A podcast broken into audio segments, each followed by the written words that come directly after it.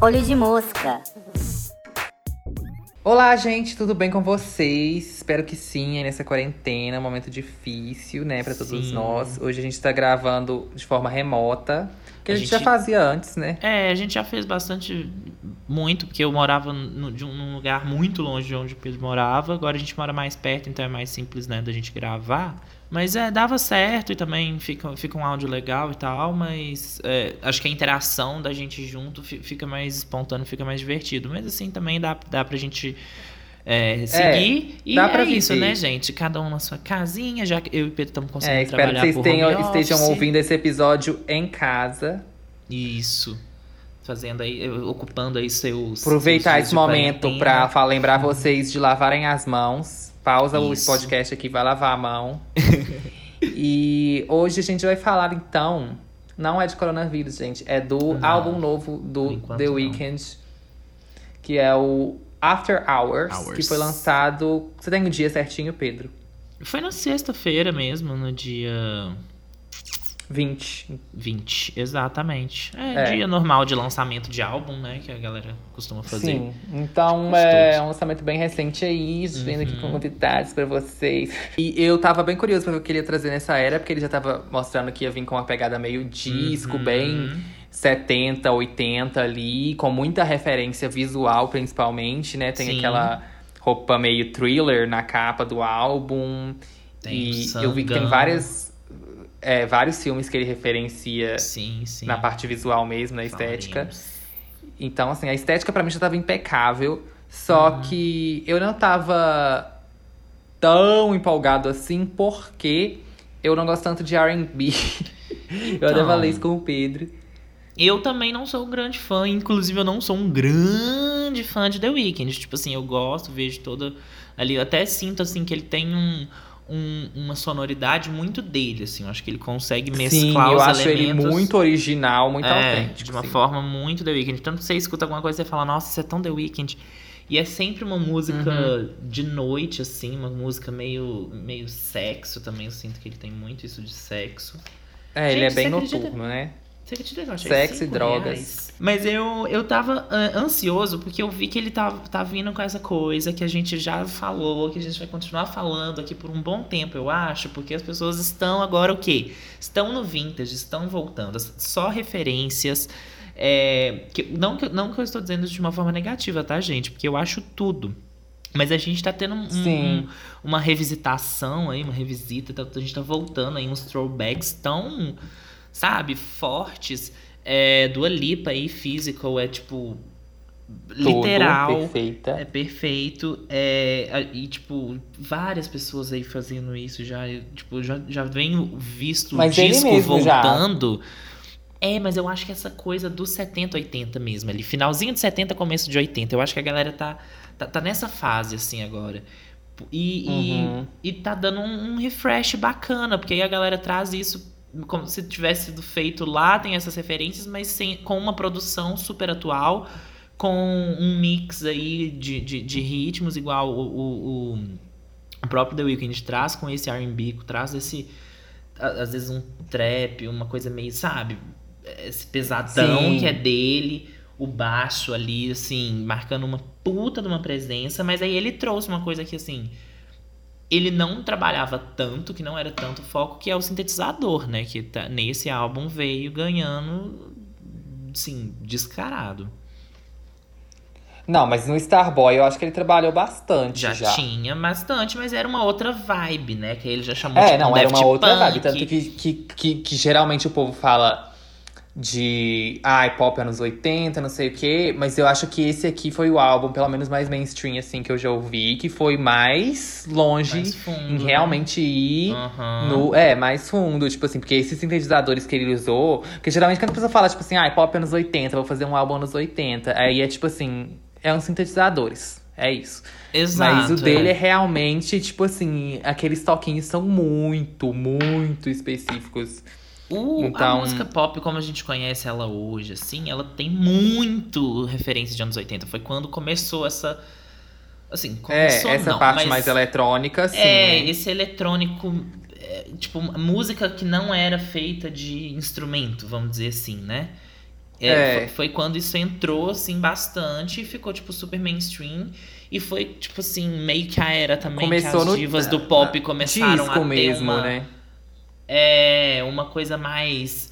que vinha muito já da era disco, tinha muitas divas do disco, mas aí a gente mesclando isso aí com, com uma cultura bem mais massificada. O CD surgindo, Sim, então era uma coisa mais exatamente. compacta, mais fácil de levar.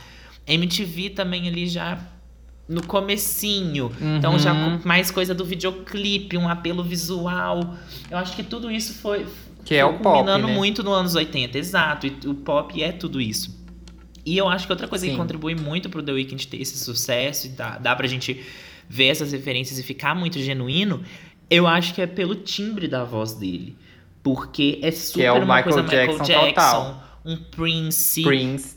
É, da- da- eles Sim, são grandes total. referências dele, ele sempre trouxe. Inclusive, ele, eu lembro, tipo, fui pesquisando assim, que fui ver que ele meio que ganhou uma notoriedade por conseguir cantar Diana do, do Michael, que é uma música dificílima e que é bafo. Então, assim, é, a gente já vê que ele tem essa. Já tinha essas referências, ele sempre teve isso, e acho que agora ele resolveu, tipo, ir mais fundo, assim. E realmente eu acho que foi um. É um dos álbuns que mais destoa, assim, da. de- Não, mas não é que destoa, na verdade. Que diferencia mesmo, sabe? Que eu acho que ele falou. Dentro da um discografia refresh dele ou dentro do cenário dele, musical? Dele. Do cenário Eu não sei musical se como um destoa tanto. Então, é, é porque eu acho que eu falei, eu usei a palavra errada. Tipo, porque encaixa, dá pra você ver que é dele, não fica, tipo, é, uma coisa descolada. Mas é de, bem Sim, diferente. Ele parece uma entendeu? progressão é o que natural pra mexe. mim. Do... Sim, sim, isso com certeza. É médio, porque eu acho que o My Dear Melancholy meio que volta, assim, mas se a gente for pensar nos álbuns. É, não, tava pensando no Starboy, verdade. O Mark My. Dear Melancholy volta total, volta total. Mas, Mas o- falando então, já que a gente tá falando disso, Claro. falando da, da carreira dele, né? Como que ele começou. Então, é, ele é do Canadá, tipo assim, eu não sabia. eu literalmente não sabia que ele era canadense. Sério que você não sabia? Não, juro. Gente, Aí depois eu fui parar pra Canadá nos a gente- trazendo as maiores lendas dos anos 80, The Weeknd e Carly Rae é. Jepsen. E a gente já falou dela, já falou dele, a própria LX também é de lá. Tô ficando. Tô começando a pensar na. Enquanto a gente escuta coisa de lá também, e, e às vezes a gente nem sabe, tipo, eu pelo menos, entendeu? Isso me É. fez parar pra pensar. E que é, é bafo, porque ele é filho de dois. é, de duas pessoas. dois- como que é? Etiópio? Quem é da Etiópia? Etíope, eu acho. Etíope, né?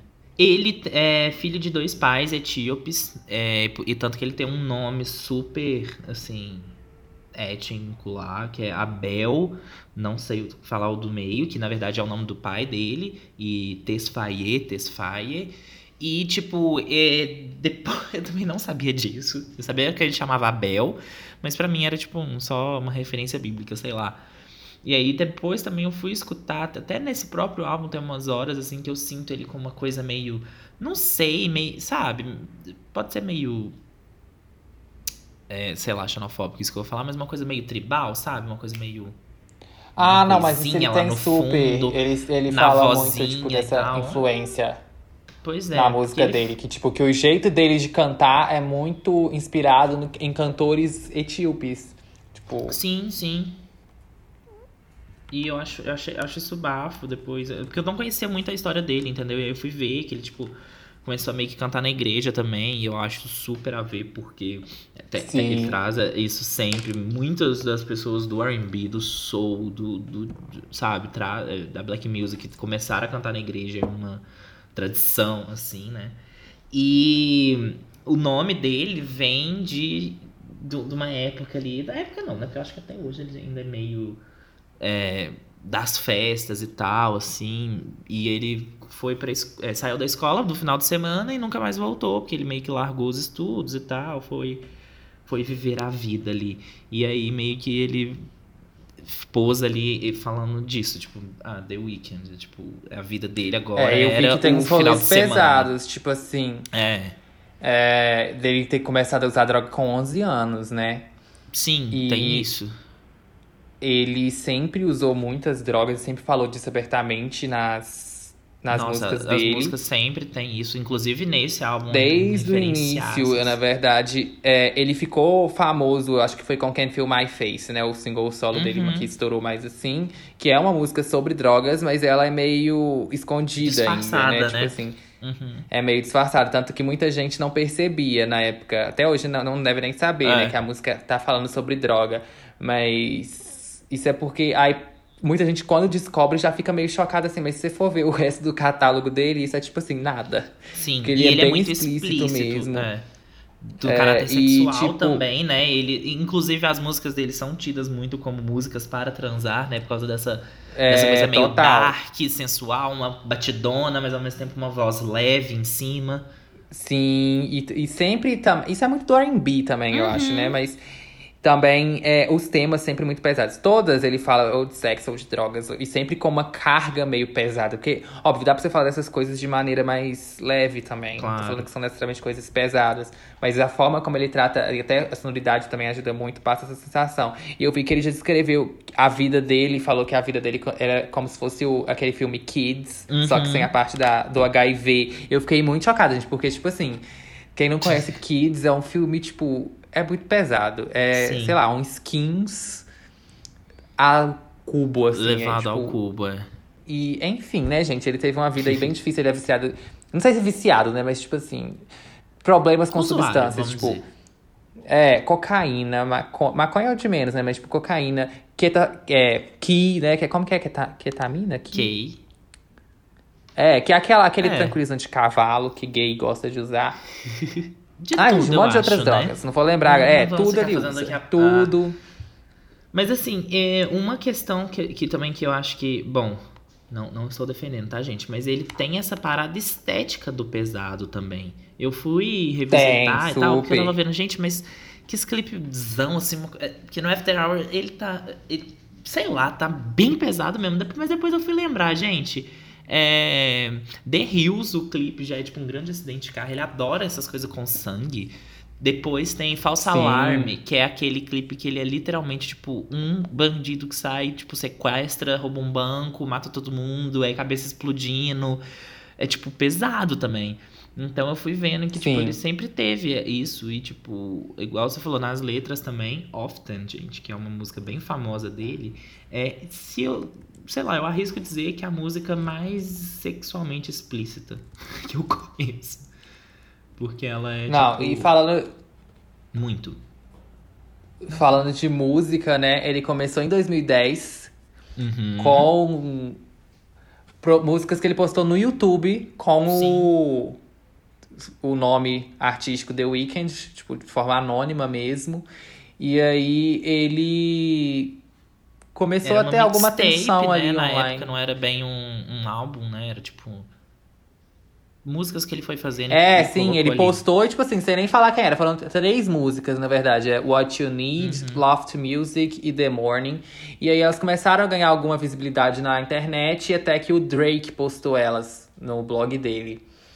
E Sim. aí começou a, tipo assim, explodir muito nesse meio mais alternativo e mais hip hop e tal. Por causa do Drake, aí foi tipo o Pitchfork, New York Times falar Uhum. sobre ele. E uma coisa também que ele acha interessante, que ele começou com essa divulgação do Drake, vamos dizer assim, no blog. E, tipo, a Lana Del Rey também explodiu muito por causa do The Weeknd, né? Que foi que ele postou, acho que É. videogames no Tumblr dele. E aí, por E isso ele era. Ele não tinha meio que uma cara, né? Era tipo. Até então ele evitava É, ele era isso, bem fazia uma vibe mais misterioso misteriosa. ainda. E enfim, aí ele lançou em 2011 a House of Balloons, que é a mixtape que, Uhum. que ele começou aí. E foi começando a carreira dele aí. Até que em 2012 ele começou a fazer shows maiores. Foi no Coachella. Foi quando teve a performance dele de Dirty Diana, que você até comentou, que ficou bem comentada a questão vocal dele.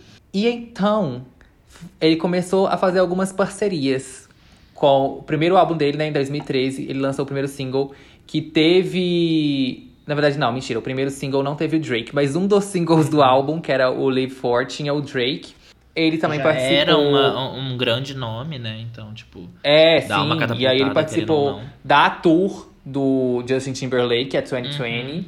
É, colocou duas músicas na trilha sonora de Catching Fire, né? De Jogos Vorazes. Sim. Que foram Devil May Cry e Elastic Heart com a Cia.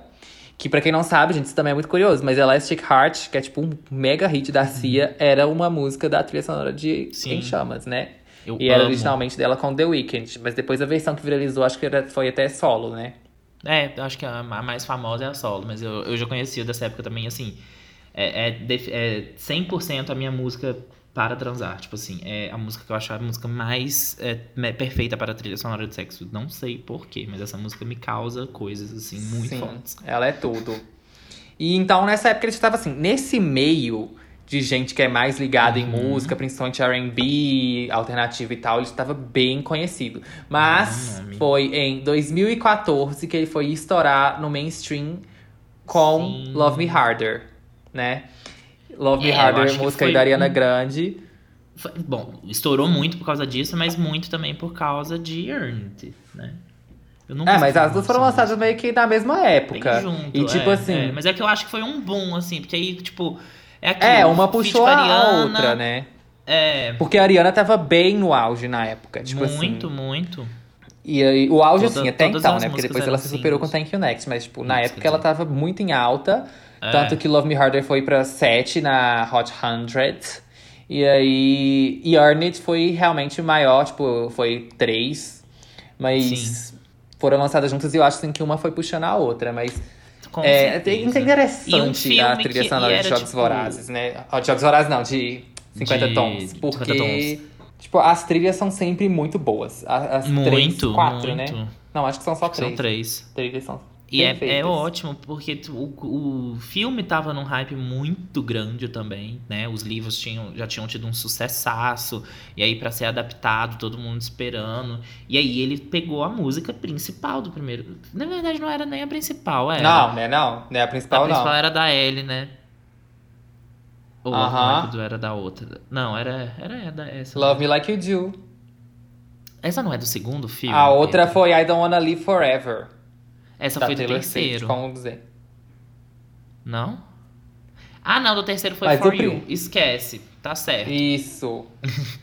Mas é, ela ganhou muito, tipo assim, porque por causa disso. Já era um filme sobre sexo e ele tem essa essa pegada e ele canta de um jeito assim, porque eu acho que é isso, é a batida pesada, um, um- um- sabe, um- um- uma coisona assim Uhum. densa, uma música densa, uma música noite e mas a voz ali mais soft, uma vozinha mais fininha que vai dando um- um- um- uma balanceada aí nessas duas coisas que eu acho que, que, que é o que faz ele ser muito visto como músicas para transar. E aí acabou Sim. que eu acho que isso ligado com, com esse branding dele também, com essa coisa meio misteriosa e tal, acabou fazendo é, a imagem dele dá muito certo, né? Que é, um- que é uma coisa que, Sim, que total. importa muito.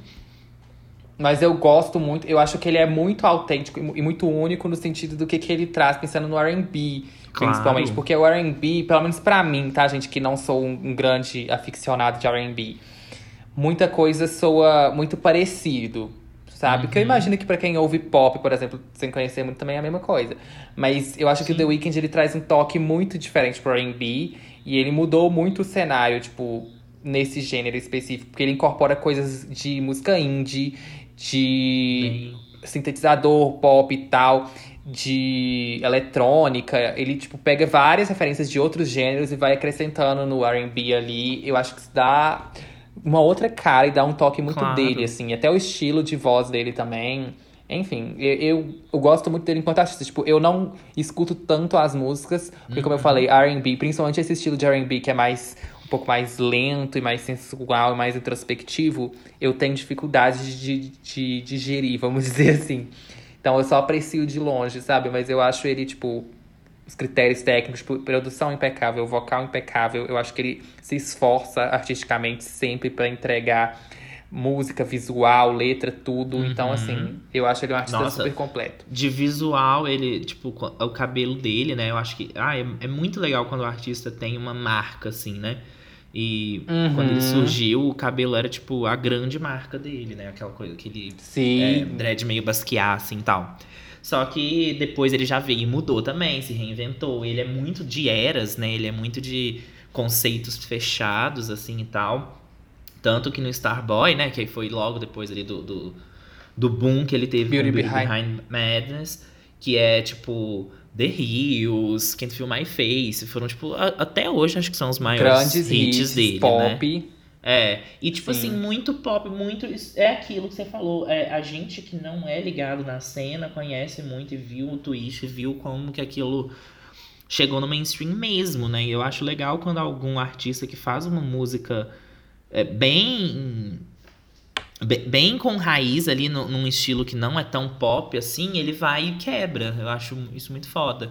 E ele tem o quê? Dedinho do Max Martin ali, né? Tipo, o maior hitmaker aí da, da, Sim. da história da música pop, esse pá. Mas... Inclusive, eu fiquei chocado que eu não sabia que eles já tinham trabalhado juntos. Eu achei que tinha Pois começado é, nesse álbum. E tá cheio do Porque eu dedo já fiquei chocado aqui, quando né? eu vi nesse álbum. É. Sim. Que não é muito a cara dele, né? Eu acho, as, as coisas que ele fez aqui. Mas, assim, do que ele costuma fazer. Mas dá pra ver aí que ele é versátil. Mas Ah, o... que o Max é. Ele é bastante. E eu acho muito bacana que aí depois no Starboy, é, no primeiro clipe, na primeira coisa, ele já chega e já mata o The Weeknd antigo. Então, Taylor Swift, a gente já sabe de onde você tirou, brincadeira, Sim. gente, conceito antigo. Mas eu acho legal, porque ele também já traz essa coisa meio do dark, aí já tem uma, uma pantera que a gente já lembra do Michael Jackson, e tem a Cruz, e já tem essa coisa do Party Monster, já tem. Ele já traz um outro conceito aí da- do, do festeirão e do. Sabe, me- meio 24 Karat Sim. Magic também. Eu, eu sei lá, eu, eu peguei muito a, a essência, assim, do, do Starboy quando lançou, porque eu já tava, né, acompanhando ali, já, já conhecia. E aí ele veio com essa coisa de, de matar o antigo e tem aquele clipe. Não é um clipe, né? Meio que um curto, assim. O Mania, Mania, que, que lançou junto, que era tipo alguns pedacinhos das músicas e tal. Que inclusive agora no After Hours ele fez de novo, né? Um curtazinho com uns pedacinhos das músicas ali, mostrando meio que o conceito, meio que um. Não, não chega a ser um visual álbum, porque não tem todas as músicas um, um clipe específico, mas é um videozinho que dá um tom, que você pega ali visualmente o que, que ele tava querendo passar e, e associa com a música. Eu acho essa construção de cenário muito interessante. É algo que a gente vê muito agora, cada vez mais na música pop. Essa coisa de não ser só a música, que a gente já falou muitas vezes. Mas assim, do artista construir um, um imaginário, um mundozinho, alguma coisa que vai conseguir refletir os sentimentos que ele quer passar com aquele álbum, que não é só a música, Sim. a música é o principal ali, mas você, com essas outras coisas associadas, você traz um- uma percepção até de valor e de construção de marca pro. Olha, eu muito publicitário, né, aqui. Mas é Sim. isso, porque você consegue faz- usar vários artifícios pra conseguir passar a mensagem que você quer. Eu acho isso muito foda. E ele é rei É, nisso. então. E eu acho interessante a trajetória nesse sentido, porque ele começou como artista super indie, underground. Uhum. Aí quando chegou no Beauty Behind the Madness, pode ter parecido. Eu não sei, porque eu não fiz um, um estudo de receptividade, né? De recepção, pra saber como foi a reação do público. Mas eu suponho que muita gente pode ter sentido que ele tava meio que se vendendo ali. Porque, querendo ou não, Beauty Behind the Madness é um pouco mais acessível, tanto que ele foi super mainstream, teve Claro, dois claro. hits gigantescos. E aí, é, ele ter vindo com o Starboy, eu acho uma jogada muito boa, porque ele poderia ter ido, tipo assim, pra um lado super mais comercial e lavado Sim. do que o Be- Beauty Behind the Madness já foi, tipo, levar isso mais pra ficar mais acessível, mais palatável ainda. Porém, ele alienar totalmente a fanbase dele, né? E aí Uhum. ele veio com o Starboy, que fica uma sonoridade, porque ele pega já do, bastante do pop e tal, ele vem com o negócio do. Porque antes disso ele tinha trabalhado com o Daft Punk, né? Em. Já? Foi antes do álbum, I Feel It Coming? Foi, não, Não, foi? a Philly Coming é do álbum. Ah, enfim, mas é, tem, é, tem I Feel It Coming, tem a própria Starboy e tal, que é uma Sim. sonoridade super pop, Daft Punk, tudo, sintetizador, super radiofônico, mas ainda assim tem um conceito por trás. Não um conceito, mas tipo. Não é algo que ele tá fazendo só pra vender, claramente, sabe? Ele, ele tá fazendo Sim, aquilo com sim. um propósito de tá fazendo pop. E aí ele fez um álbum mais conceitual, tem o negócio do Starboy, teve até a parceria com a Marvel, que ia ter, tipo, um quadrinho do Starboy e tal. Foi É. uma coisa, tipo, muito bem pensada. Ele, ele, essa parte do branding também eu acho muito legal, porque eu tava vendo que ele. Na primeira tour dele, eu acho, ele fez uma parceria com a marca de camisinha, que eles distribuíram um modelo exclusivo de camisinha no Grito. show. E, tipo assim, não tem nada mais The Weeknd que isso, sabe? Tipo, qual produto você vai distribuir nessa turnê? Tipo, Sim. Não é uma camiseta, é uma camisinha, sabe? Tipo assim, isso é muito. Ele entende muito, eu acho, do mercado também. Claro, e aí. Até, eu acho que numa segunda tour depois teve também, tipo, uma, um cigarro eletrônico que fizeram. Enfim. E nisso também ele trabalhando com Beyoncé no Lemonade, né? Six Inch. Pois é, Que- um musicão, assim. E Lana Del Rey Lana. também, que, que, que apareceu no Starboy, Starboy. em Stargirl. E em Lust for Life também. E eles têm mais uma música juntos, não tem? Que eu tô esquecendo. Ah, é Prisoner. Prisoner eu acho que é do Beauty Behind the Madness, né? Que é tudo Aham. essa música, eu amo. Enfim, então eu acho que ele se consolidou muito ali com a figura na cultura pop. Claro. E também, agora entrando aí um pouco mais na, no mundinho pop Sim, de fofocas, também, também. pelos relacionamentos, né? Porque Sim. ele precisa Babado, de, de inspirações para, para suas músicas e suas putariazinhas é, áudio descritas. Pra quem não por- sabe, quando ele, ele surgiu, eu acho que, tipo, não sei, porque eu, eu sempre lembro dele já namorando a Bela. A Bela. Eu- mas eu acho que foi na época do Beauty Behind the Madness, que foi quando eu também conheci, Tá. então meio que faz sentido. Mais uma conexão entre ele e Dua Lipa aqui, né, gente? Porque a Dua Lipa, Sim. pra quem não sabe, namora o irmão da Bela, o Anwar. E, enfim, é, ele namorava a Bela. Eles eram um casal super, tipo, it couple do Tumblr. Nossa, super. Porque ela também tem muito essa estética, tipo. Eu nem sei como que é a vida dela pessoal, não acompanho tanto, então não sei se ela realmente é drogada ou se ela é festeira, não sei o que. Mas ela tem essa, tipo, essa cara de E é o contraponto que, tipo, da irmã, né? Porque a irmã dela é tipo a, a boazinha, né? A Bela. A, É. a Didi, quer dizer. E a Bela já é a Heroin Chic, né? É, sim, super and chic. E aí, os dois eram muito um casal, tipo, com essa estética. Aí eles terminaram e ele começou a namorar a Selena. E, tipo, foi um namoro super publicizado. Porque, gente, a Não, equipe... e, e começaram a namorar de- depois dele lançar uma música do Starboy que falava da Selena e tal. Tinha todo um. Ah, então, mas uma essa música não era a. Selena Quintanilha, gente? Ah, Pedro, se foi, caiu muito bem, né? É, eu acho super que foi uma jogada do caralho. Mas, tipo, pra mim era óbvio que ele tava falando da Selena Quintanilha. Sei lá. Mas, tipo assim. É, é porque ele fala, Com tipo, ela, pó like solteira Selena, ali, né? Só que, tipo sabe? assim, a Selena não é. A Selena Gomes não é conhecida por ter uma bunda especialmente alguma coisa. A Selena Quintanilha era. É, realmente. Não faz muito sentido. Mas ele. A, equipe, o que, que eu tava falando aqui? A equipe de imagem, né? Uhum. A RP da Selena Gomes não brincam em serviço. Então, esse casal tinha foto todos os dias de Sim. dates novos deles. E tudo que tava acontecendo entre eles e tal. E foi do E aí nada, né? toda- Bum, tamo junto. Foi muito do nada e todo mundo estranhando. Porque, tipo assim, a Selena sempre teve esse- essa imagem de santinha, boazinha. De repente ela tava namorando The Weeknd, como assim? É. Nossa, eu lembro dos dois indo no Met Gala, tipo assim, vamos casar semana que vem. Ela, É, acho que ela, ela ou ele tava de E aí- amarelo, não foi? Eu lembro muito da cena, assim. E aí teve o negócio todo do rim dela, né? Que ela fez um transplante.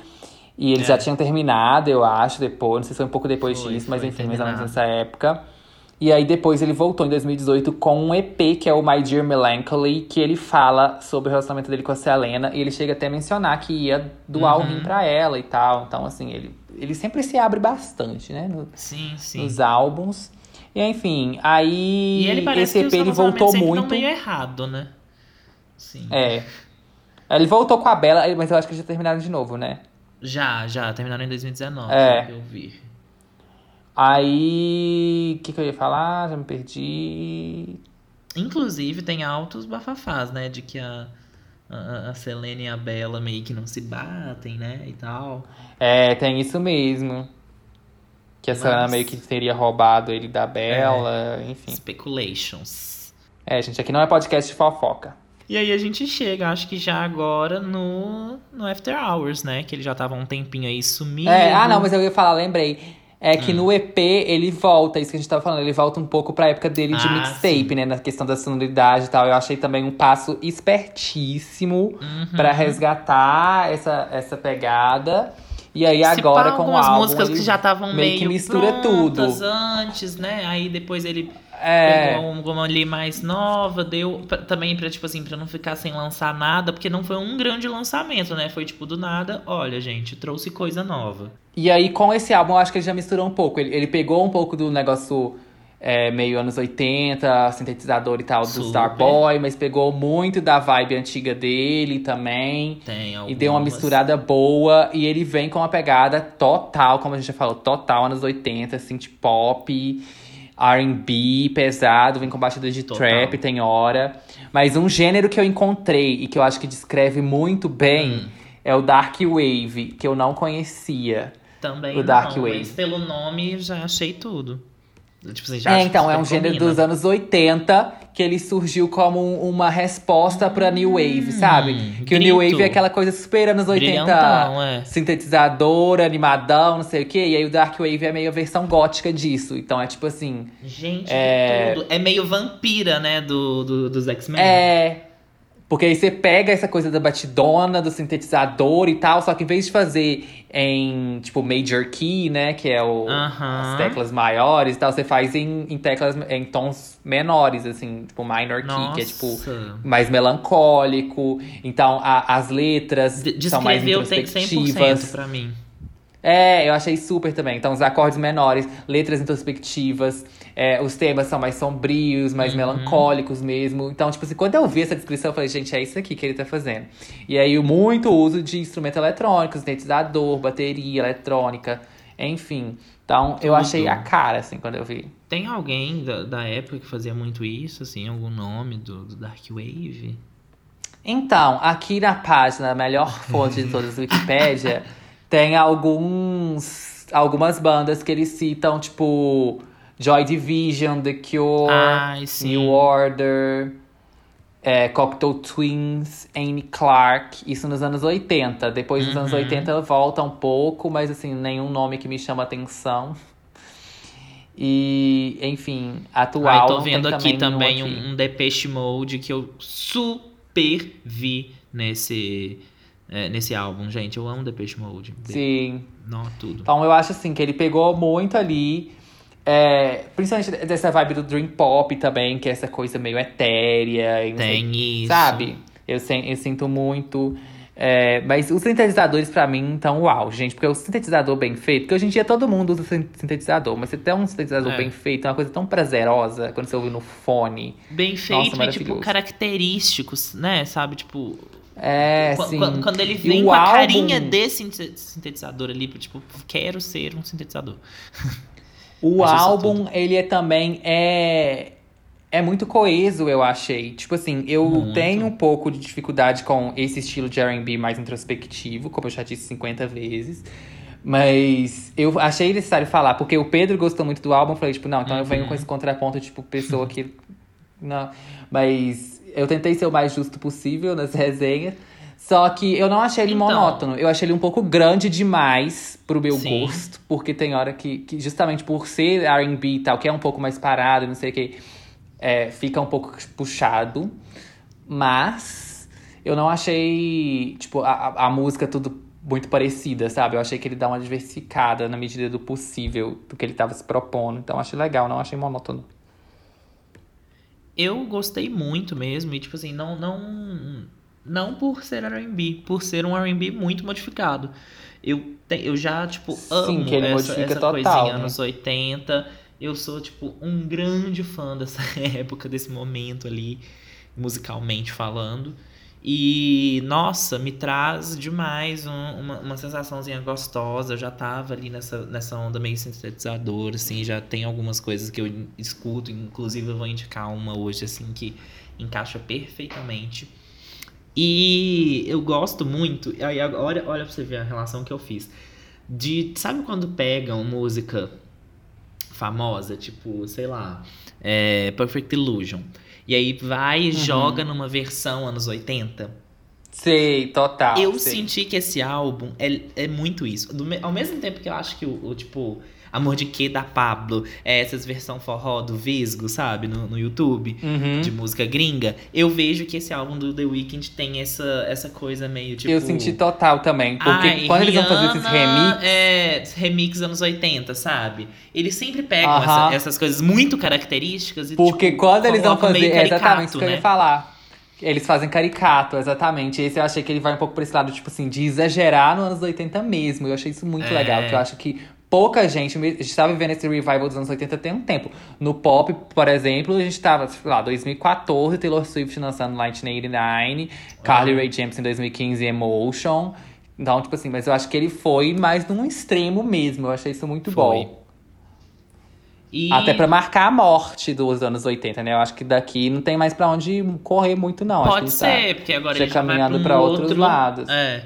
E porque Não tô também... falando nem dele, eu tô falando da Uhum. música mainstream no geral. Eu acho que É. a gente tá caminhando bem pros anos 70 agora, mas eu não 70, sei se isso vai durar muito ainda, né? também. Eu não sei se isso vai durar muito também, quero ver pra onde a gente vai. Pois é, eu acho, eu até achei um pouco diferente, porque eu tô vendo muito mais referência de 70 ultimamente, uma coisa bem disco mesmo, do que um oitentão como ele fez. Mas eu, eu, o 80 que ele fez é uma coisa bem início. Então ainda tem muito do disco, sabe? Tipo, assim, eu sinto assim. Tem, tem bem É, referência é um de momentinho, disco. eu acho que ele. eu acho que o momento que a gente está vivendo de comeback é um momento da transição ali. Porque, nossa, é, não é um, um popzão, um chicletão, anos 80, meio Madonna. Sim, exatamente. True Blue, Não, Like é- a Prayer, sabe? É outro lugar. Cyndi Lauper, não é exatamente Ele pega, isso. ele pega bem naquele. na coisa mais rock, new wave, synth pop Sim, mesmo. Ele não vai pra esse lado dance, é. né? Exato. Então eu acho que ainda assim tá bem colocado ali, mas numa vertentezinha um pouco diferente, assim. Nossa, gente, quando ele chega com o saxofone, pra mim, assim, acabou tudo. Eu falei, ele usou tudo que ele podia usar. Vou falar um pouco mais aí pra frente. E a capa? Mas que uma que coisa que eu acho que, que. Desculpa. Não, a capa. Eu gostei muito, porque eu gosto Uhum. de gente que faz umas capas assim, que, tipo assim, ela não é muito pretenciosa, sabe? É só uma foto dele e tal, mas eu acho É. que combina muito a estética, as cores, eu acho que transmite demais o que, que é o álbum. Eu Uhum. gostei muito de toda a parte estética, de tudo que eu vi de imagem e tal, eu gostei demais. Então, Mas o que eu ia eu falar- gostei, mas... Pode, tá, pode falar primeiro. Não, fala, que eu vou, eu vou Então, é porque eu assunto, então gostei, capa. mas ao mesmo tempo eu achei um pouco cansativo, não vou mentir. Porque, ok, eu entendo que é um- é- foi bem feito e tal, mas assim, ele literalmente está usando o mesmo terno, o mesmo cabelo, a mesma maquiagem, a mesma. Tipo assim, literalmente a mesma ambientação em todos os clipes que saíram, em to, todo o material audiovisual, em, em, é, live que ele fez na televisão, em, sabe, em entrevista, tipo assim, ele está Ah, mas eu com- gosto disso. eu gosto também, mas sei lá, eu, eu, eu gosto quando é alguma o inverso, mas que ele é tipo desdobrado pra cada coisa que você for ver, entendeu? E conta uma, co- uma Entendi, historinha um pouco maior. Eu acho que ele poderia, assim, criticando bem mesmo, assim, sabe? Bem ferrenho. Eu acho que poderia ter tido um, um, um desdobramento melhor, um, um- Como que eu falo? Explorar um pouco mais, sabe? De- de- desse mundo, não ficar Sim. exatamente só na mesma roupa. Tipo, ah, qual que é o conceito? Essa roupa, entendeu? Tipo, Entendi. mas é ao mesmo tempo Ah, passa muito concordo. bem a, a, a, a vibe do álbum também. Os clipes estão lindos, estão super bacanas, assim. Saiu um hoje, você viu o de hoje? Não, não vi ainda. Saiu de In Your Eyes. Achei Vou ver tudo. depois. Super trigger, Mas o que eu ia falar super. muito da É. sonoridade que tem, eu tive um pouco de dificuldade, principalmente no início. Eu acho que é por uma coisa que. Eu, eu acho que eu fiz um vídeo sobre isso no YouTube, sobre tipos de ouvintes de música. Porque tem gente que vai prestar atenção mais na letra, tem gente que pega mais pela produção, pelo instrumental e tal, que eu acho que é Uhum. onde o The Weeknd talvez se seja mais. Como fala isso? Tipo assim. Ganhe mais e mais. Tem mais excelência, né? Isso. E tem gente que, tipo, eu, que é muito mais da melodia. Tanto que. Porque eu tava pensando, tipo assim, ai, porque eu acho que eu não Uhum. gostei tanto, eu tô tendo um pouco de dificuldade com esse álbum. Talvez porque ele é. Mais introspectivo, mais sombrio, não sei o que. Só que eu pensei, tipo, gente, duas semanas atrás a gente tá falando do Cape God da LX aqui, que tem essas mesmas características, e eu, tipo assim, eu dei top pra tudo. Aí eu fui reparar que era porque realmente, tipo, a LX, ela tem esse foco muito mais na melodia. Tanto que em todas as músicas eu falava, tipo, não, eu não consigo não dar top porque a melodia é muito boa. E, esse, e o The Weeknd, eu acho que ele já não é tão melódico, assim. O foco dele é outro. E aí Aham. não me puxa tanto, sabe? É... Mas enfim, depois quando eu fui ouvir a minha escuta final pra dar as notas, eu vi que na verdade eu tinha até gostado mais individualmente das músicas. Eu até gostei mais do que eu tinha, tava achando que eu ia gostar. Mas é porque como um álbum inteiro mesmo, esse tipo de sonoridade me cansa um pouco. É, se Mas enfim, não podemos tá entrar no, no top ou flop, né? Podemos, vamos já direto aí. E é, então, começando começando com Alone Again. Alone Again. Eu, assim, é, achei muito legal que eu vi, acho que na, na Variety falando, ou na, ah, não lembro qual, ou The Guardian, falando do, do Together We're Alone, que, tipo, que provavelmente ele não estava prevendo, mas é, diz muito do momento que a gente tá vivendo, que ele fala bastante disso Real. nessa música, que é isso, de a gente estar junto em estar sozinho. E, nossa, ba- bateu quando eu li isso, sabe? Falei, não, real, bem, bem forte, assim, bem premonitório.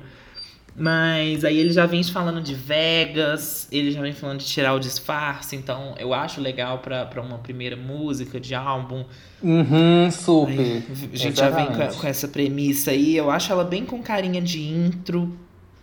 É, Uhum. já- começando ali a viagenzinha, não tem muita letra, né? Mas ali vai- uma música que vai virando várias coisas, inclusive nesse álbum, que é uma coisa que eu não via muito nele, agora nesse eu acho que teve mais, que é essa coisa da música no meio tem um twist que, tipo, entra um monte de elemento, ou que então muda muito a melodia. Eu acho que. Eu adoro quando isso acontece, eu acho que ele fez bem. E ela já é, né, uma, uma coisinha meio thriller também, já tem um darkzão, aquela coisinha do sabe? Um, um agudão que fica meio terror. É muito engraçado. Eu senti que esse álbum, e aí também acho que o visual contribui muito, ele é super, assim, ambiência de filme de terror, sabe? Essa coisa meio. Total, até o Halloween, nome, eu acho, Kim After Petras, Hours, sabe? Sim. Eu, eu relacionei muito demais. com, com o álbum da Kim Petras real. Mas eu dei top, eu acho ela super gostosinha, acho que começa muito bem o álbum. E ela não é tão grande, não é tão, sabe? Ela muda Uhum. bem, eu acho que fica bem legal. Então, eu achei também que ela, pra começar, foi ótima, assim, porque ela dá muito. ela- eu coloquei aqui, né? Que ela coloca na mesa do que, que a gente vai falar aqui nesse álbum. Porque ela já vem aqui falando de overdose, falando de amor, que ele tá falando com a pessoa que ele ama, não sei o que, que é um tema que repete muito. Esses dois temas, na verdade, repetem muito ao longo do álbum. A sonoridade também já vem super anos 80, pega um negócio meio Sim. etéreo também ali, principalmente no início, então já mostra bem qual que é a sonoridade do álbum. Uhum. E eu gostei muito que ela muda no meio, igual você falou, que ela muda super. Não só porque eu gosto também, eu eu acho super legal quando música faz isso, mas também porque eu acho que, como, como ele fez isso, ficou parecendo que, tipo, se você não prestar atenção e não ver que a música não mudou, parece que Uhum. tá em outra faixa e que aquele comecinho foi só uma Boto intro, fé. sabe? Eu acho muito legal. Então eu dou um top também. Bo- Boto muita fé. Não, não tinha pensado por esse lado, mas faz sentido. Vamos agora para a segunda, que é Too Late. Então, Too Late, eu achei assim, o, o refrão eu gostei muito. Tipo, gostei muito mesmo. Uhum. Mas os versos eu achei muito fraco. Nossa. Então, eu- pra é, mim foi eu- um ok. Eu coloquei muito o contrário, porque eu achei que o refrão mata muito essa música. Porque ela é meio Nossa. confusinha, é uma coisinha meio assim, meio diferentona, que aí já tava super na vibe do primeiro, mas aí entra o refrão. Eu acho que o refrão é muito desconexo do versos, dos versos. Isso a gente Uhum. pode, pode dizer bem. Mas é porque o refrão eu acho muito R&Bzão mesmo, uma coisa mais antiga, das músicas mais antigas dele, que depois nas outras eu sinto que super volta. Primeira- acho que a primeira parte assim do álbum ela é bem Sim. bem referência mais às coisas que ele já fazia. Eu acho que quebra muito, sabe? Tipo, eu, eu realmente achei que o refrão é muito diferente do- dos versos. Mas eu, eu não acho que chega a ser ruim, então eu acabei dando um ok também. Também então, não, né, é Hardest to Love. É, Hardest to Love. Hardest. Eu tô falando certo? Hardest Tá. to Love. Eu amei o sintetizador, principalmente, porque é Sim. muito anos 80. Já no iniciozinho ali, ele é Sim. bem oitentão. E, de novo, amo a melodia do refrão, acho tudo. Porém, aqui me incomodou um pouco a voz dele. Que eu acho que o Aham. jeito que ele canta essa música não combina com o que, a música tá pedindo. Tanto o instrumental quanto o tema da música e tal. Eu acho que pedia uma coisa um pouco mais forte, assim. E ele vem muito suavezinho. É, às vezes funciona. Ele mesmo tem esse estilo geralmente mais suave e tal. E tem várias músicas que eu acho que funciona super. Mas aqui, especialmente, eu achei que não funcionou. Achei que pedia um pouco mais. E ele não entregou no vocal. Então, pra mim, é um ok por causa disso. Eu, eu não sei se você percebeu, mas eu senti que essa e a próxima, elas são, tipo assim, uma duplinha, sabe? Que elas trabalham juntas. É, até o Tem- nome, né? Agora que você falou. É, tem o nome, o no- do jeito que uma termina, a outra começa, sabe? Aquelas músicas que, tipo, que, a, que a- quando a faixa, a faixa termina num ponto que a outra faixa começa. Isso é Uhum. super, super, super parecido. E eu achei muito, mu- muito legal isso. Acho que elas funcionam muito bem juntas. Mas até nessa comparação, eu acho que a, a Hardest to Love é difícil de amar mesmo, assim. Eu também... é, Desculpa, tive que fazer. Eu achei a melodia um pouco mais genéricazinha, ela é mais tristezona. Eu acho ela, tipo, se pá, a música mais tristezona mesmo do álbum. Só que eu também achei ela um pouco chatazinha, assim. Então eu acabei dando um ok, porque eu também não acho ruim. Eu acho que, igual você falou, o sintetizador aí tá bafo. Então, Scared to Live já foi algo que pra mim já foi tipo assim, quando começou eu falei, não, isso aqui que eu tava querendo na parte vocal, Uhum, sabe? Que eu acho que ele já vem com mais. Exatamente. Ele entrega mais. E ela já acha ela mais pop, mais acessível também. E eu acho que ela tem o potencial de crescer muito pra mim. Porém, tem Uhum. um defeito que eu achei, perto das outras músicas, ela é um pouco básica.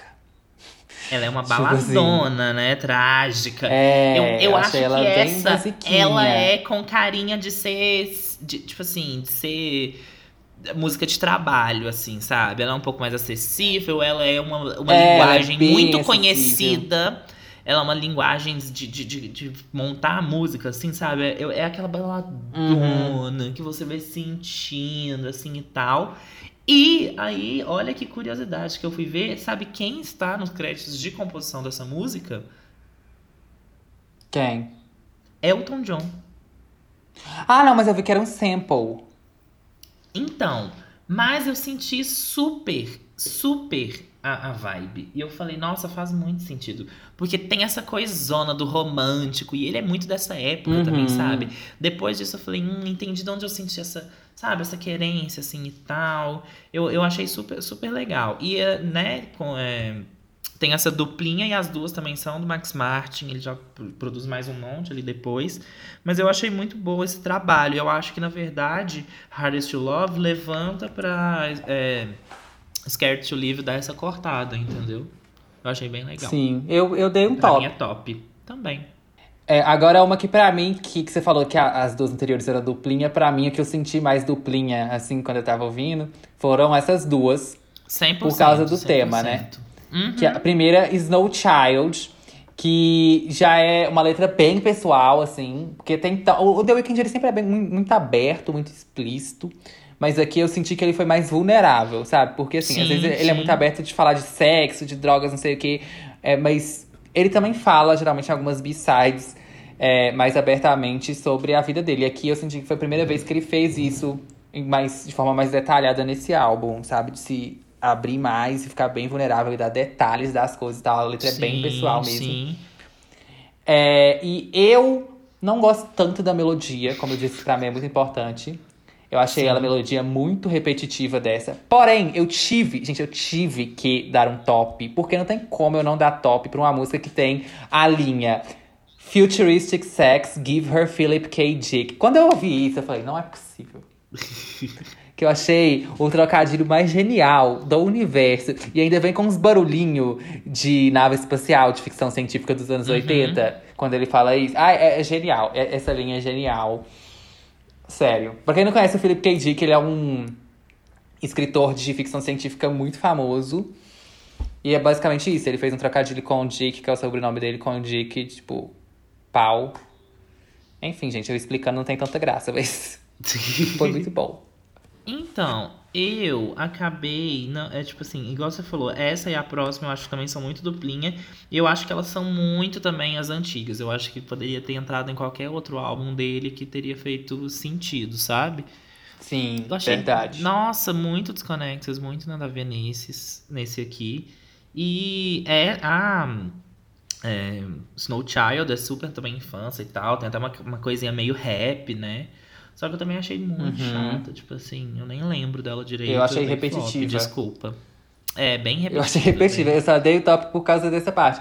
Agora, Escape from LA, eu já achei interessante por causa da continuidade. Eu gosto muito de álbum que tem uma continuidade, que tem uma, um pensar, tipo assim, eu vou colocar Escape from LA depois de Snow Child, porque uma é meio que realmente continuação da outra, do que a outra tá falando e tal, sabe? Sim, Porque Snow sim. Child, ele tá falando ali sobre, tipo, ele é o o filho da neve, né? Tipo, a neve, ele tá fazendo referência aí ao Canadá Sim, mesmo. sim. E falando da, da, tipo, de saudade do Canadá e tal. E aí, Escape from LA é, tipo, tenho que ir embora de Los Angeles. Eu vou embora daqui e vou voltar pro Canadá. Sim. E aí, eu gostei muito dessa parte, tipo, temática. Mas, é, assim, eu achei ela Arrastada. zero marcante. Ela foi uma é a que, tipo palavra. assim, a, a, a única que na última vez que eu fui ouvir pra fazer as minhas anotações mesmo, era a única que, tipo, começou. Eu não lembrava qual música que era. Real. Foi como se eu estivesse Uhum. ouvindo pela primeira vez. E ela me passou uma vibe também, uma coisa interessante, que eu acho que ela passa muito aquela vibe de, tipo assim, sabe cena de filme que tem personagem drogado? Aquela cena que, tipo, tá passando todos os problemas da vida dele na cabeça ali. E aí ele vai e começa a se drogar muito e ter uma Boto overdose. fé, boto fé. Tipo, é- essa música me passa exatamente essa sensação, sabe? Aham. O que poderia ser bom se a música fosse boa. Tipo, nada contra essa sensação específica. Mas é porque a música em si eu achei muito nada, assim, tipo, imemorável. Então eu dei flop. Eu, não, eu também achei super. E ela, ela é mais sexualzinha, assim, tal, mas eu achei ela muito arrastada, muito demorada, muito não dá em nada, sabe? Tipo, n- não Uhum. me cativou nem um pouco, mesmo. Aí eu dei flop também. Eu dei flop pras duas, pra meio que falar, tipo assim, não entre neste álbum. meio que isso. Então, Heartless é uma que, tipo assim, foi uma das que mais me chamou a atenção já nas primeiras vezes. Aham. Logo de cara, eu acho ela super pop. Inclusive, eu fiquei confuso porque depois eu vi que no, no Genius. Porque eu sempre uso o Genius, pra quem não conhece, é um aplicativo ótimo, fazer aqui nossa publi, tá, Eu gente? também. Genius, pague a gente, por favor.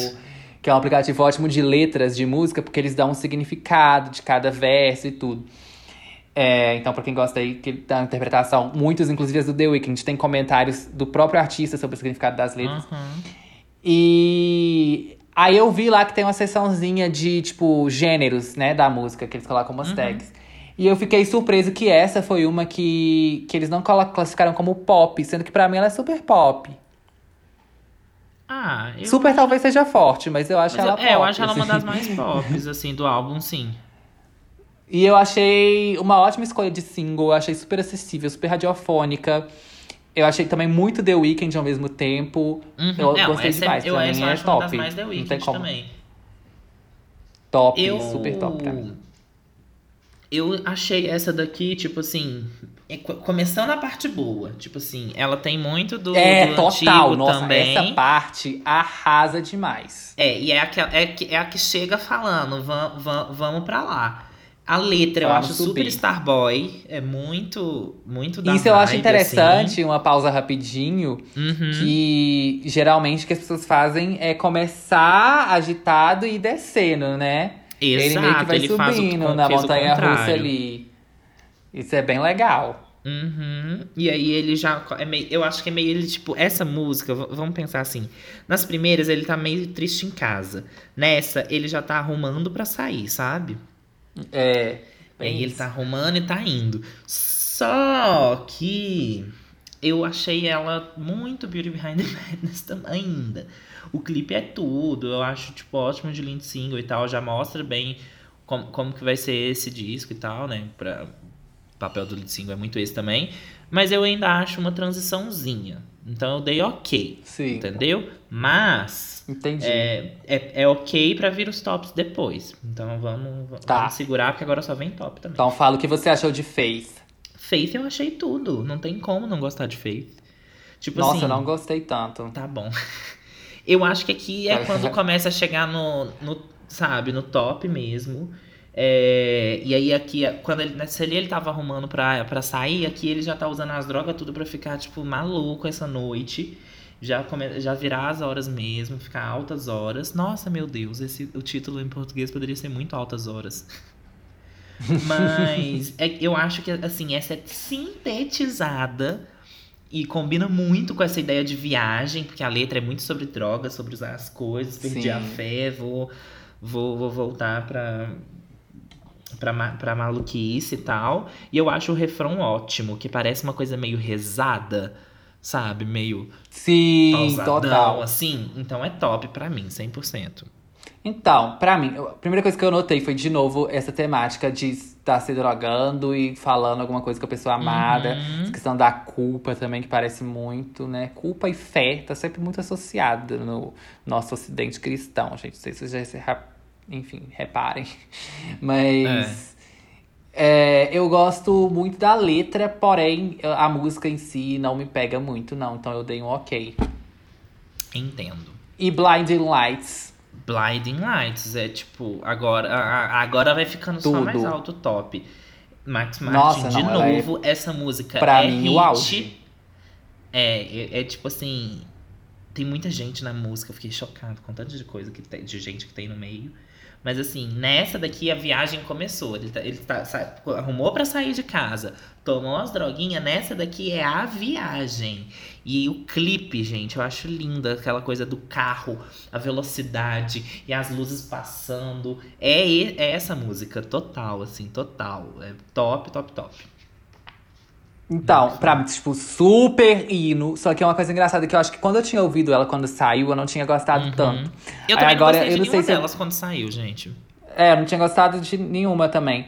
E aí eu não sei se foi ouvindo no álbum ou se foi. Essa aqui especificamente, eu acho que na verdade o que aconteceu foi a Dua Lipa me preparou, gente. Ela abriu ali, né, os meus orifícios auriculares pro The Weeknd uhum. enfiar a tora que é essa música. Concordo 100%. Foi direto no meu coração. Porque o instrumental, gente, depois que eu ouvi, já conhecendo, já estando viciado em Physical da Dua Lipa, aí eu ouvi esse instrumental e falei, cara, combina demais com Physical. É muito parecido, uhum. é muita mesma vibe, que eu acho uma produção impecável nas duas músicas. E eu falei, meu Deus, essas duas músicas ah, precisam de um mashup. Aí eu fui tentar misturar aqui e tal, mas eu não sou muito bom. Aí eu fui no YouTube e eu vi que já tinham feito. E, tipo, não é tão bom quanto poderia ser os mashups que tem no YouTube, mas uh, eles existem, então pesquisem também. Sim, sim. Não. Sorry. Coronavírus. Virus, Sim. Coronavirus. Aí, enfim, eu. O instrumental dela é perfeito. E toda essa vibe, porque ela é meio eufórica mesmo. É um ela negócio assim, é. bizarro. É. é muito bom. É uma sensação maravilhosa. E assim, disco. Um cara fazendo disco em 2020. É pois tipo, é, ai, pois é. Tudo, top. Muito top, super top. Talvez seja minha delicinha até. E agora, essa foi sua delicinha? Acho que sim, sim. Tá, agora a gente vai pra minha delicinha, que agora sim, meu amor. Se aquela outra era top, essa aqui pra mim é super top. Eu dei super top, que é In Your Eyes. E eu fiquei tão feliz que foi a que eu mais gostei, foi a que mais me pegou.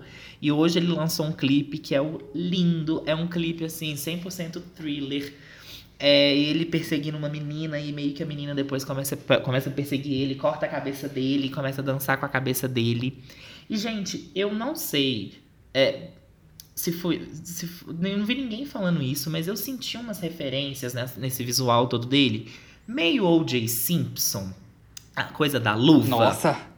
Pela coisa da, do terno e da luva sabe? O sangue ali e tal. É, pode ser. Mas o negócio da luva me pegou muito, entendeu? Porque é muito emblemático, né? Do, do caso. Mas também foi só isso, isso que eu estou dizendo. Nada mais me, me, me remeteu. Mas o clipe dessa aqui ficou tudo. E aí é aquilo. A, a, é uma letrazinha mais ok, uma letrazinha super genérica. Mas aí ela vai crescendo. Vai, aí vai falando: não, vou pôr mais isso aqui, que isso aqui também é anos 80. Ah, não, vou jogar um sintetizador, vou aumentar o sintetizador. Aí agora eu já vou vir com uma, uma coisinha, uma, uma baladinha, uma, uma melodiazinha.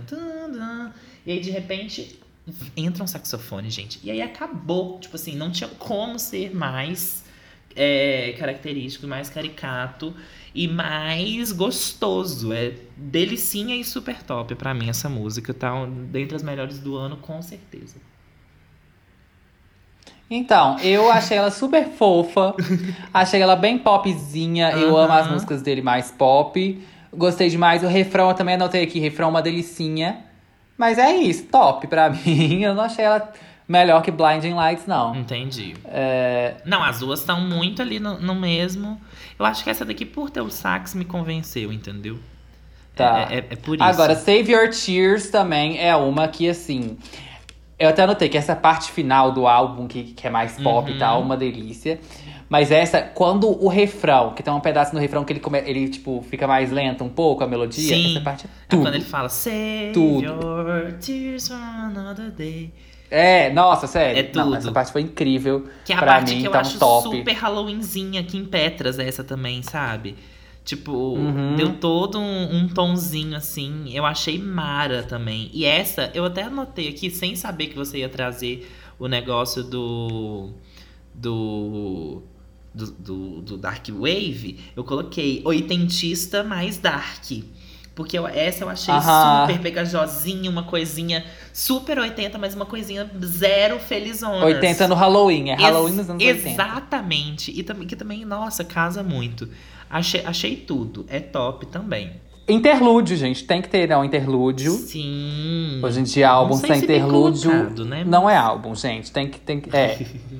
e ele fez o Repeat After Me, que é um interlúdio bem grandinho, né? Ele tem o tamanho de uma música. Mas eu Sim. achei que, tipo, não tem como negar que é um interlúdio, porque, Tem tipo cara, assim. é. É, a vibe é super de realmente de, de Uhum. marcar ali uma divisão e tal. E tem Impala na produção, gente. Tudo. É. Sim. Tá, Super tá psicodélico, um super a vibe. Tem super a ver, é. Encaixou demais. Tudo a ver, é. E aí ele tá, tá super psicodélico esse estilinho do Tame Impala mesmo. Tá Uhum. perfeito, assim, acho que acrescentou demais. Pra um interlúdio, essa sonoridade funciona super. Funcionou muito bem. E a vibe é muito gostosa. Top, tá? Sim. Não, é. Eu, eu acho assim. É um interlúdiozinho, tem o tema Impala. Parece uma coisa meio mantra, mas eu dei ok, porque também não me. Sei lá, não. Não me sugeriu muita coisa, É. entendeu? E eu acho que como essa coisa Então. meio interlúdio, ela vai ficando, vai ficando. Talvez tenha ficado um pouco grande, mas assim. É, eu acho que poderia é estar ok. menor, mas tipo assim, eu, eu dei essa coisa porque é um interlúdio, então pra mim ela não tinha que Claro, me puxar, claro. entendeu? Ela tinha que só ficar ali. bota Mas fé, aí. Te entreter é, ali pra continuar. É, After Hours, eu já achei Uhum. que, tipo, quando começou, eu falei, tipo, tá, podia ter parado no interlúdio, né? Não precisava ter arrastado essa vibe até aqui, porque no interlúdio funciona, na música já não tenho as minhas dúvidas, assim. Então eu fiquei, achei que ficou um pouco parado demais. A gente tava num momento muito bom, e aí o interlúdio Entendi. desceu. Eu achei que foi legal que desceu, porque deu uma quebra, porque era um interlúdio, mas aí agora pra voltar eu acho que podia ter subido mais, assim. E aí no início ela não faz isso. Só que aí depois tem a- essa música ela muda muito, né? É uma música de seis minutos. É. E aí tem uma parte que ela para o vocal e fica só uma batidinha. Essa batidinha é incrível. Tudo, é tudo. Eu achei que a música Eu tinha não- eu muito mais que potencial. Tem isso, não, não precisava do interlúdio, entendeu? Eu acho que ela já é, tem um interlúdio ali nela mesmo, sabe? Tipo, eu, eu, eu Ah, senti. sei lá, porque. Mas ela. Essa batidinha é incrível. A música tinha muito mais potencial por causa disso. Uhum. Aí eu pensei, tipo, tá, agora tá mudando, vai subir finalmente. Vamos ver. E aí ele entra com o vocal de novo e continua um saco. Achei chato, dei volta. tá, a única coisa que salva pra mim é esse instrumental mesmo, essa batidinha ali. Nossa, eu dei top, porque o, o barulhinho do fundo aumentando, que vai começando ali, vai ficando.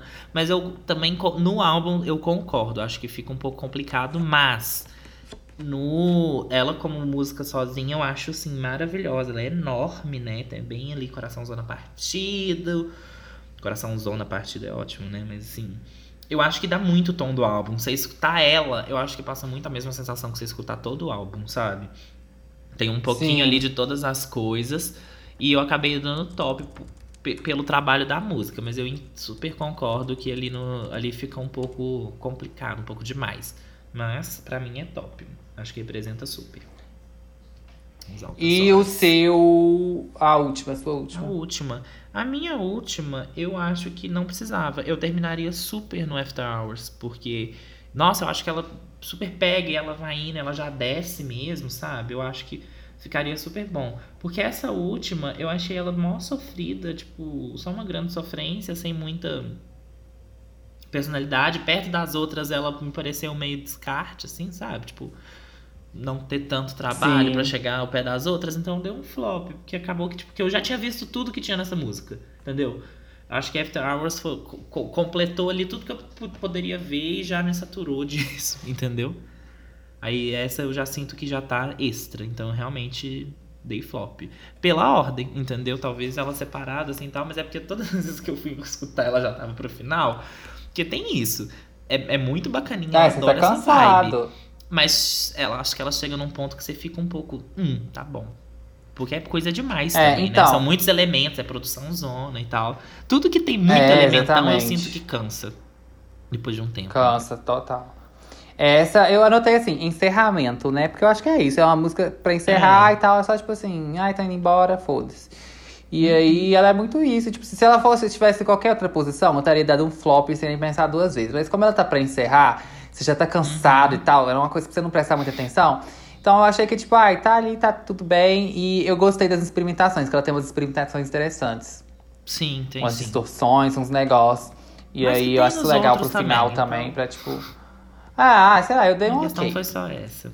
É isso. E foi isso então. Aí, é... Que Qual que a sua nota? Achou, num geral. É, eu. Oh, eu, eu achei o álbum muito bom, 8. muito bem feito. 8, 8, Vai 8, dar 8 eu também 8,5. Oito e Também meio. 8,5. Ótimo. Amo que no final a gente chega na, na mesma conclusão. É. Mas, Mas é eu achei o isso. álbum muito bom, muito bem feito, muito talentoso, traz Muito referências de vários lugares. Só que, assim, tem alguns momentos que ele dá uma cansada. Uhum. É, acho que poderia ser menor e ajudar demais. Talvez cortar umas duas músicas ou três. E mas também tem a questão que não é o tipo de música que eu escuto geralmente no meu dia a dia. Então, isso pode ter influenciado em alguma coisa aí. Mas quais são as suas recomendações, então? Sua primeira recomendação? Vamos lá. A minha primeira, gente, é uma indicação que, assim, você escutou quando eu te mandei? Es- Não, Se não não tiver escutei. escutado, escute, porque eh, principalmente a, a música que eu te mandei, que você vai falar, entendi. Gente, os dois beberam assim exatamente na mesma fonte. Foi, é, são dois álbuns que pra mim passam umas coisas muito parecidas, assim. Que é o Lost Girl da Bad for Lashes. Eu, assim, pelo que eu pesquisei e entendi, eu conheço esse álbum já há algum tempo, que eu já. Já escutei, uma música dele caiu pra mim em alguma playlist aleatória, em alguma indicação, alguma coisa assim. Do, isso foi do Spotify mesmo. E aí eu falei, nossa, que música mara, né? E aí, quando eu fui pegar pra, pra ouvir o álbum, eu falei, nossa, meu Deus, o álbum é todo assim, é todo maravilhoso. Super, super, super, super, super anos 80. É essa Beth for Lashes, ela é, pelo que eu pesquisei, né? Parece que é a cantora, mas é um projeto dela, então meio que é um projeto com outras Chique. pessoas na banda e tal. Super bacana. E essa, é, esse álbum, Lost Girl, é o último, de 2019. Ela tem muito essa vibe Dream Pop, então puxa ainda mais pro Dream Pop, fica ainda mais uma coisa meio etérea, meio assim e tal. Mas aí esse álbum ela traz. Ela é britânica, sabe? Se chama Natasha Khan. Ela traz, assim, gente, Uhum. os anos 80 no talo, no talo, no talo, no talo. E principalmente a música que eu mais gosto, que é só um interlúdio, que não tem voz, é toda instrumental, que chama Vampires. Que música, que música. Do começo ao fim, assim, ela te embala. E aí entra o sax, o sax vai te levando. E a, e, a, e a música tá ali no meio. É tudo, é tudo, é tudo, é tudo. E eu acho que tem, assim, muito a ver. As referências são as mesmas. Esse álbum é do ano passado. E eu já, já- assim... Eu, eu tava procurando algum, é, alguma coisa pra indicar. Quando eu lembrei de- desse negócio, eu falei, é isso que eu queria indicar. Porque é bom demais. Se você gostou do, do After Hours, com certeza você gosta desse aqui, assim, garantido. A personalidade é muito parecida. Então, a minha primeira foi uma que eu fiquei bem em dúvida, eu tava pensando em indicar a Carly. Mas Uhum. enfim, fica aí a benção honrosa, o Pedro também tava pensando. Mas eu concluí em indicar Palo Santo da Years and Years, que é uma banda. E Palo Santo, porque é uma sonoridade bem eletropop também, só que ela vai para um outro lado, ela é mais anos 90, assim. Mas ela tem essa vibe um pouco. Não é etérea, no caso, que eu quero falar, mas é. É porque o The Weeknd vai pra esse lugar de tipo assim. Como é que eu falo isso? Meio, meio escapismo mesmo, no caso, através das drogas. Então, é essa vibe meio alucinante e tal. E o, e os Zenirs, em Palo Santo, né, eles vão pra, pra um lado mais da religião, que eu acho que pega parecido, sabe? Tipo, você tá se Sim, drogando ou sim. você tá, tipo, num, num êxtase religioso. São sensações meio parecidas. Sim. E eles vão pra esse outro lado, só que é, tipo, mais anos 90, mas assim. Também super eletrônico, pop, tem um pouco de RB também. E sei lá, e foi isso, gente. É um álbum super conceitual também. Que é, tem Uhum. gosto temática muito, religiosa. O, o líder da banda, não sei os outros membros, mas o líder, que é o. Como que ele chama mesmo? Eu esqueci agora. Me fugiu totalmente. Olhe.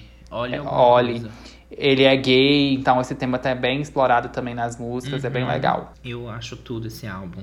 E a minha outra indicação, gente, é a mais óbvia possível, mas assim, com tudo que ele fez, que o, que o The Weeknd fez nesse álbum, não tinha nem como eu não indicar.